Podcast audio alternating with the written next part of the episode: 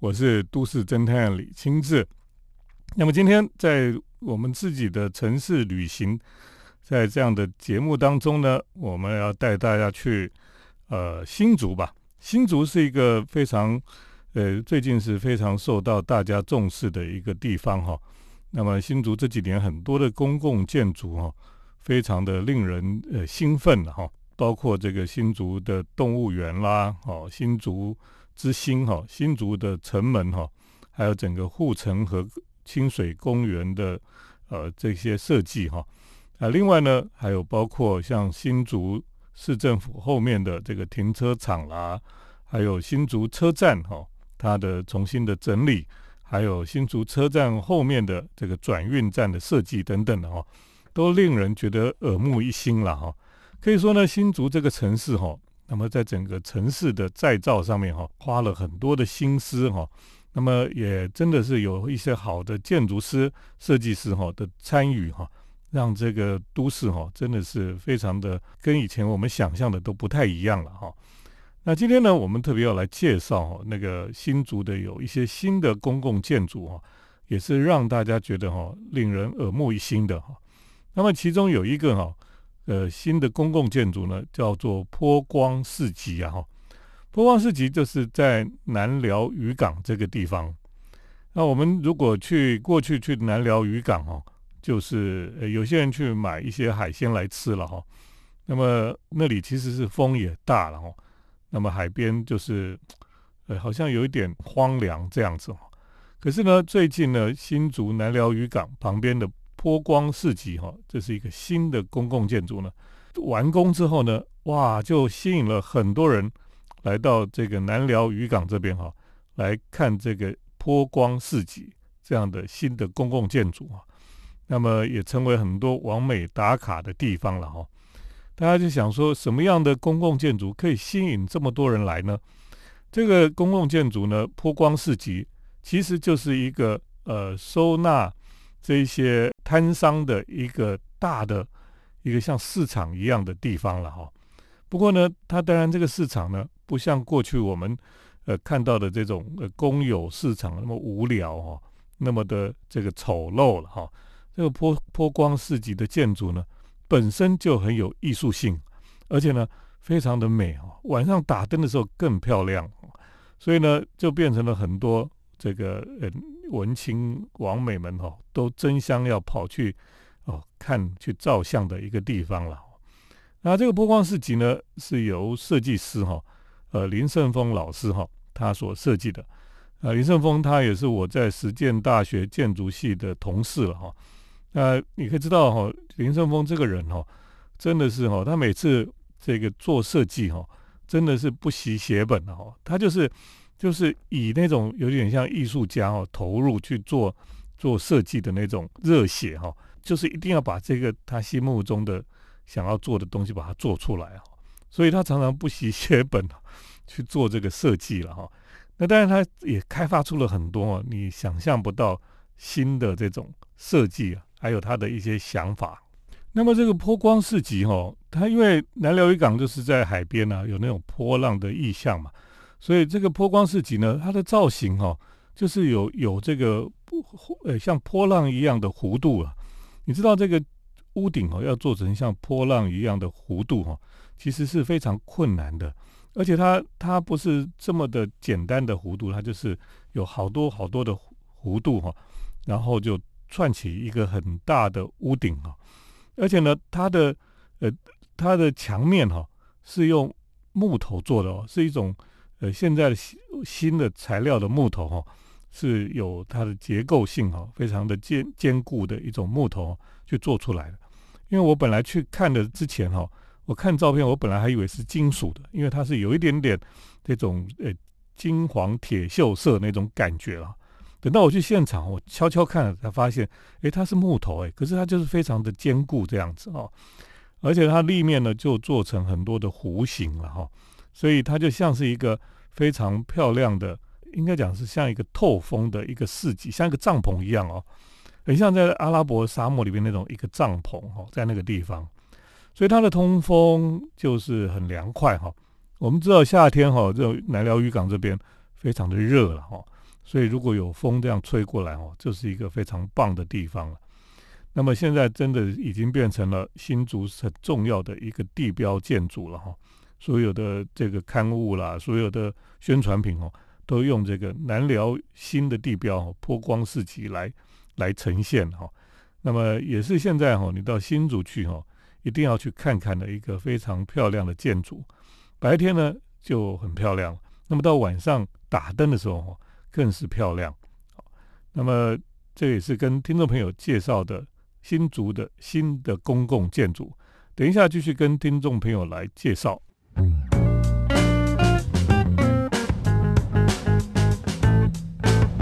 欢迎回到我们建筑新乐园节目，我是都市侦探李清志。那么我们谈到新竹哈，那么最近也是很受大家的瞩目的一座城市了。所以呢，呃，我们在自己的城市旅行哦，呃，很多时候我们不能出国，那就很多人哈就到不同的城市去旅行。最常去的哈，大概就是呃，像台南啦、台中啦、屏东哈，诶，那么新竹也是一个大家觉得非常棒的一个新的一个，不是新的城市啦，其实它有很多新的建设，所以呢，诶，现在很久没去新竹的人呢，那么再去新竹就会觉得哇，新竹真的是一个呃改变很多的一个城市哈。那最近呢，除了新竹南寮渔港的波光市集之外呢，最近又有一个呃新的公共建筑开幕了哈，这个是在其实新竹以北了哈，已经到了桃园青浦这一带哈。那么有一座叫做横山书法艺术馆哈，那这这一栋建筑哈，那么已经开幕了。这个横山书法艺术馆哈，是第一栋哈，是台湾呃首座。由官方经营的书法艺术主题馆，你看我们很少听到说有一个美术馆哈，就是跟书法有关系的了。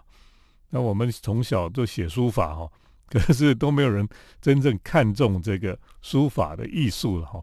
那小时候写书法写的很痛苦，因为那个学校哈每次要带砚台哈，那么带毛笔去去磨墨这样子。那对我们小时候真的是觉得很痛苦啊。因为你小小学的时候，呃，不太知道怎么拿捏那个磨墨的东西哈，然后又弄得全身都脏兮兮的，所以从小哈，然后又写那个写连写周记哈，都要用小小楷书法来写，那每次都写的不好，然后我们就去削那个筷子把筷子削尖哈，然后沾墨水来写，哎呀，就写的比较快这样子，很可怜。所以呢，呃，其实哈，呃，真正把书法练得好的人又不多了哈。可是呢，其实书法的确是一个很重要的一种，是属于我们特别有的这个艺术的形式了哈。老外都会想要学书法，因为书法的确有它的美感，还有各各种不同的形式，那有不同的美感在里面，这也是中华文化很特别的地方了。所以衡山书法艺术馆哈，它基本上就是一个。一个从再重新让我们去看书法这件事情的一个重要的公共建筑了。那这个建筑呢，是由建筑师潘天一哈他所设计的。这个书法艺术馆哈，衡山书法艺术馆，它是在一个皮塘哦，桃园很多皮塘，那么旁边就盖了几栋建筑物，这个建筑物都是黑色的哦，所以呢，它的概念哈非常有趣哦。他说这个祠堂哦。就是墨池了哈，就你写墨写写书法要要有一个有水哈，然后来引引进来磨墨哈。那么艺术馆这个黑色的建筑呢，就像砚台一样哈，所以呢，它就很像砚台旁边有一个墨池哈。那用这种意象哈来规划整个园区了。那主体建筑哈，就像五块哈五方篆印一样哈。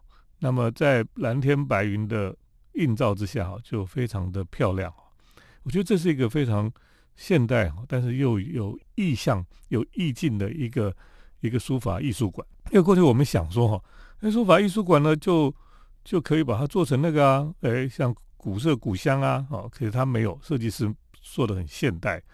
那么里面呢，它就有展览室啊，有演讲厅啊，有这个还有一些青石文创空间等等的哈。啊，当然在 B One 哈，更有这个。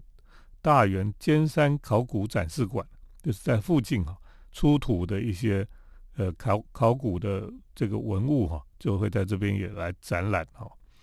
所以呢，这个地方哈也变成了这个桃园地区哈非常重要的一个新的公共建筑的景点哈。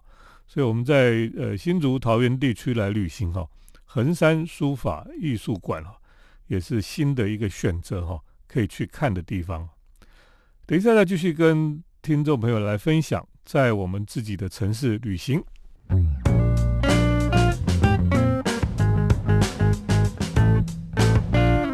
欢迎回到我们建筑新乐园节目，我是都市侦探李清志。我们今天在节目当中，除了介绍呃新竹桃园地区哈呃新的建筑旅行之外呢，我们也介绍彰化这个地方了，彰化园林这个地方。那我们到台中去哈，就会跑到有机会就可以到彰化园林这里，因为这里就是等于是在呃台中的呃边缘地区了哈。那过去其实这这些地方也有它发展的很重要的一些建筑了哈。像彰化，我们最喜欢去看的就是这个呃扇形车库哈。那么以前在台湾有几座扇形车库，现在只剩下这个彰化的扇形车库还保留下来，呃，是一个很重要的铁道的遗产。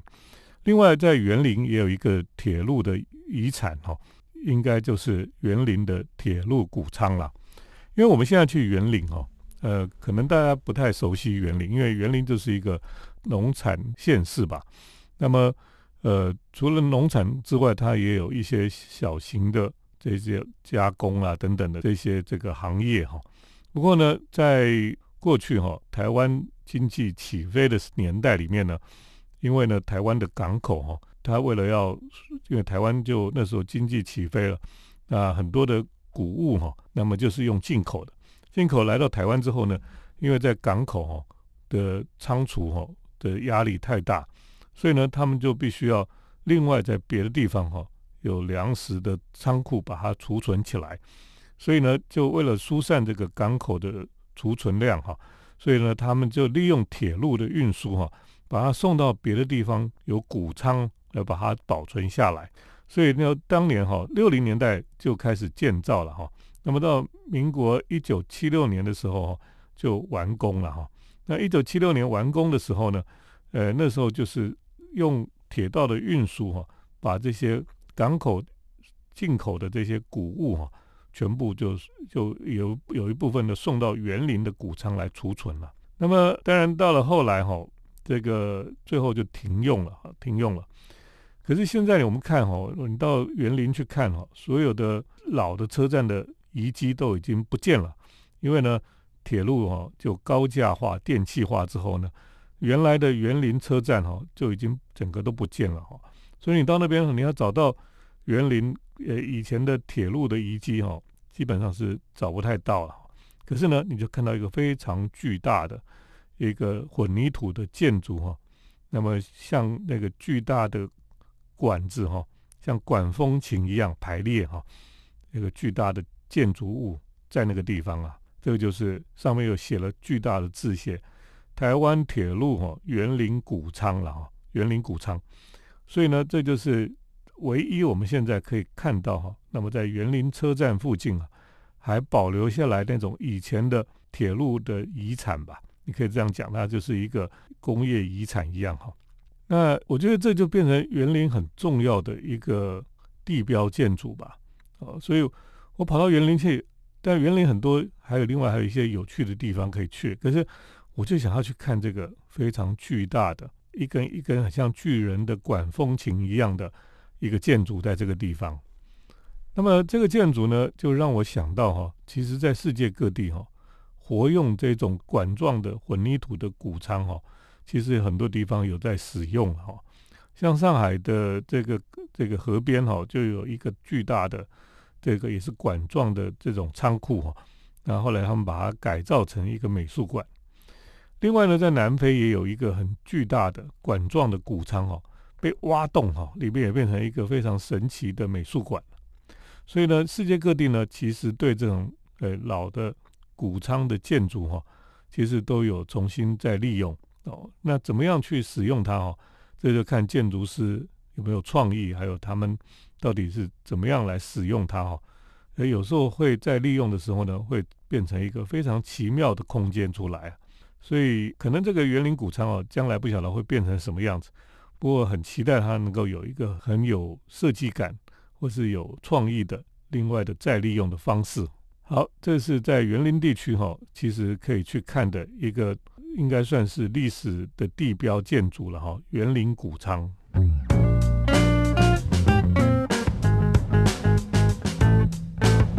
我是都市侦探李清志。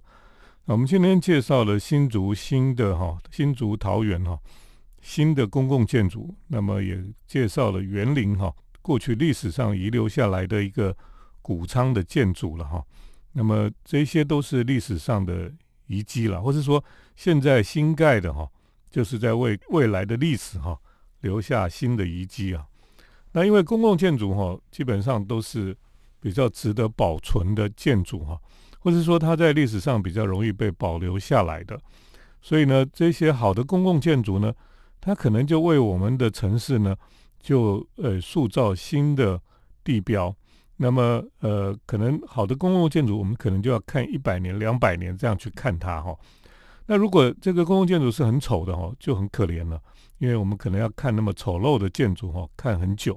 那这个就是为什么我们在盖公共建筑的时候呢？就要好好的去设计它，好好的去建造它。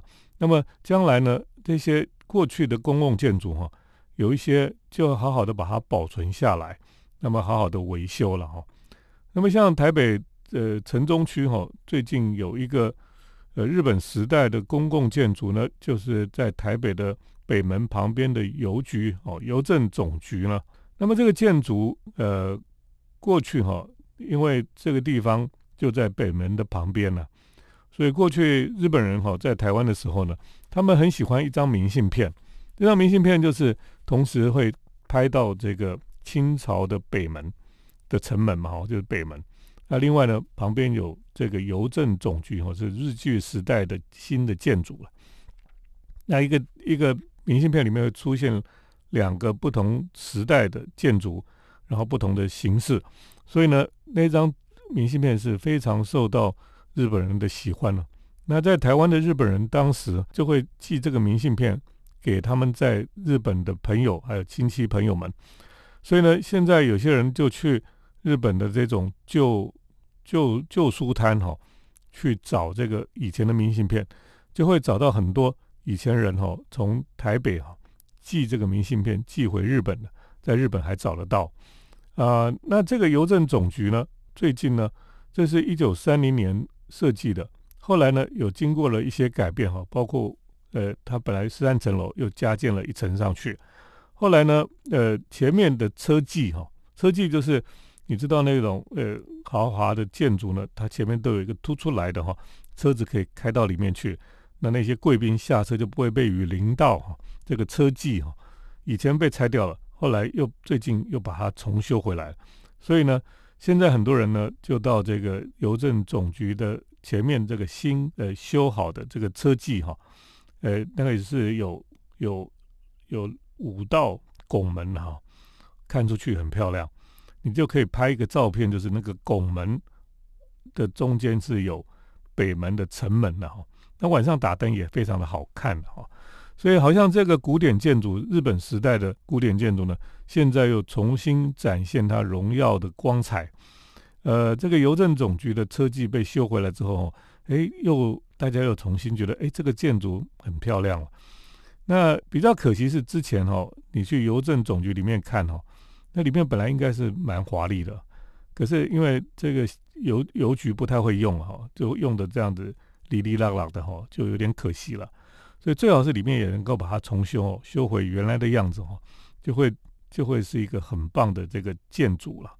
这让我想到哈，这个维也纳哈，维也纳也有一个历史建筑是邮局了哈，就是这个 Otto Wagner 是他设设计的邮局在维也纳，那么也是一个历史古迹了。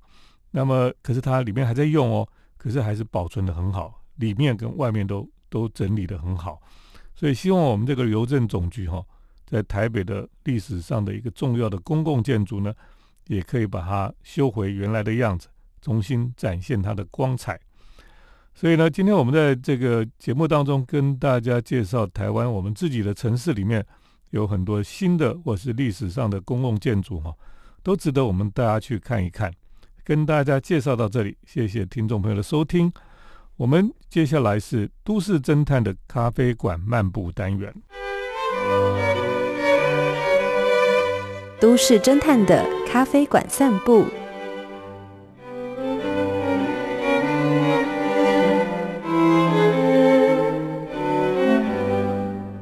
欢迎来到都市侦探的咖啡馆漫步单元。那么，我们今天呢，特别来跟大家来介绍，呃，有未来的咖啡馆。你说，哎，奇怪呢？呃，喝咖啡，我们都比较多咖啡店都是比较复古的哈，或是怀旧的。我们很喜欢，呃，回到这个欧洲早期的那种咖啡店啊，那种典雅、那种优雅的这种咖啡店的感觉了哈。可是我们总是在做复古的事情，也有很多的咖啡店哦，喜欢走五零年代、走六零年代，好，或这种早期的咖啡店的感觉。包括里面的家具，包括里面放的音乐哈，都是怀旧的。可是呢，今天要跟大家来介绍一个未来的咖啡了。什么叫未来的咖啡呢？难道是有未来的人穿越时空，来到现今的时代来开咖啡店吗？在东区哈，就最近就出现了一个未来的咖啡店。那么其实它是一个快闪店哈。那这个快闪店呢，基本上哦，它就是一个。号称哈，他们就是一个未来的咖啡了哈。这个店呢是由 Fika Fika 哈这个咖啡店的老板哈陈志煌哈他所 James 我们都叫他 James 哈他所所所想出来的一个新的概念店。这个概念店呢，呃，主要就是在谈哈未来这件事情。为什么呢？因为呃，我们总是在过去都在讲以前的咖啡是怎么样喝的。以前的咖啡是怎么样的去布置的等等的哈，可是未来的是什么呢？未来的是我们想象不到的哈。那么他就让你去感受一下未来的咖啡是什么。所以 James 就讲说，咖啡的未来可以分为哈近的未来跟远的未来哈。那远的未来是用前所未见的方式哈去萃取咖啡的风味那么近的未来哈就是用就是现在哈。他们想做的事情就是比较近的未来哈，就是你现在还做得到，这有点像科幻电影一样哈。你知道科幻电影常常有有这个预言性嘛，它在预言未来的事情。可是呢，科幻电影如果拍的太未来哈，我们很难想象那个那个未来的世界是什么。所以我们现在看到的这种科幻电影，大多是我们现在可以想象的。哦，比如说车子是什么样子，它会有一些改变，可是它基本上你知道它是车子哦，或者说，诶，未来的人是长什么样子，你至少还是可以看得出来，或是你可以，呃，从现在我们的知识或是我们的想象里面，我们还想得到的。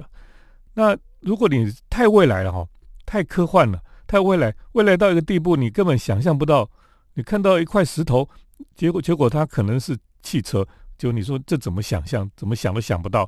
就很难拍了哈。那么咖啡的未来也是这样哈。那他们就呃，这个未来的咖啡哈，是菲咖啡卡的老板 James 哈，跟这个设计师蒋友博哈，他们在聊天聊着聊着哈，就想出来的一个概念，就是要把这个咖啡的未来哈，怎么样开一个店来呈现出来。那么呃，他们开这个店哈，叫做 AK i f 了哈，其实就是菲咖啡卡那个菲卡的。倒过来的写写法了哈，那么呃，A K I F 说在阿拉伯的话里面哈，有专注、执着跟奉献的意思了哈。那么他们就在这个呃东区的 A 八的一楼哈，就做了一个银色呃造型很炫的一个吧台。这个吧台呢，就让我们想到扎哈哈迪哈设计的这些建筑了哈。都是曲线的，都是变化莫测的这样子，那有这种未来感哈。然后呢，他们最厉害的就是这个未来的咖啡了哈。未来的咖啡怎么来做呢？James 说哈，创作咖啡饮品就是要像这个咖啡店的咖啡师呢，就不只是咖啡师，他有点像主厨一样哦，他是要把咖啡跟食材结合在一起，用做料理的这种想法哦，那么来做咖啡了。比如说呢，它就有一些非常特别的咖啡菜单哦，是你在别的地方哦都喝不到的啊。比如说呢，它有一个就是喝的肉桂卷，这个就很像是主厨做的东西哦，就是你喝那个肉桂卷哦，可是它是可以喝得出来的。那么另外还有木瓜优格冰拿铁啊，就把台湾的木瓜牛奶哈结合咖啡哈去做出来的一种咖啡哈。但这个很难呐，因为你要把木瓜牛奶跟咖啡结合在一起，要不断的调整哈。那么让这个浓缩咖啡加入希腊的优格，用酸味去凸显木瓜，然后诶，你在品尝的时候，你不会发现有希腊优格的存在哦，这个也是很厉害的。那 James 哈非咖啡咖的老板呢，这几年也非常喜欢做菜啊，那所以他就在做菜的这种这种呃过程里面呢，他也就想出了要把喝咖啡好像做菜一样，把它做出来。那么他也从这个川菜里面去找灵感哦。他在这个这个未来的咖啡店里面呢，居然还卖一种青花椒哈的这种咖啡了。说天哪，青花椒 有些人很讨厌吃，他把青花椒加到咖啡里面，用青花椒那种这种高亢的柑橘香气哈，然后还有这个葡萄柚哦，然后用糖糖渍去萃取这个。青花椒里面的风味，再把葡萄柚汁哈，还有浓缩咖啡，把它做在一起，就是一款非常清凉芳香的咖啡了。不，这我没喝过，我也不知道这个到底是怎么样的。不过呢，这也是很有趣哈，就是咖啡店它会有什么样的可能性啊？这个是我们常常也在讨论的事情哈。因为台湾开了那么多的咖啡店大部分都是复古的，都是怀旧的啊。那么有的就是说，他们一定一定要要坚守某一种老的咖啡的传统或是坚持啊。可是很少人去想说，诶，那么未来咖啡的可能性是什么？那么未来咖啡店哈，James 他们想到了这件事情，然后也开了这一个快闪店，然后就是要来试试看哦，到底咖啡的未来有什么样的可能性啊？那我觉得这个真的是很很有意思哦，就是说，呃，当我们在从事一件事情或者是在从事一个行业的时候，真的有创意的人哦，就是去做，然后去做一个你不会想象到的东西出来。那么不管他是人们人们能不能接受哦，那至少是一个很有趣的开始了哈。今天跟大家来介绍的就是你可能没有想象过的哈，未来的咖啡馆。今天跟大家就介绍到这里，谢谢听众朋友的收听，我们下礼拜再见。城市的幸福角落，来杯手冲单品，享受迷人的香醇世界。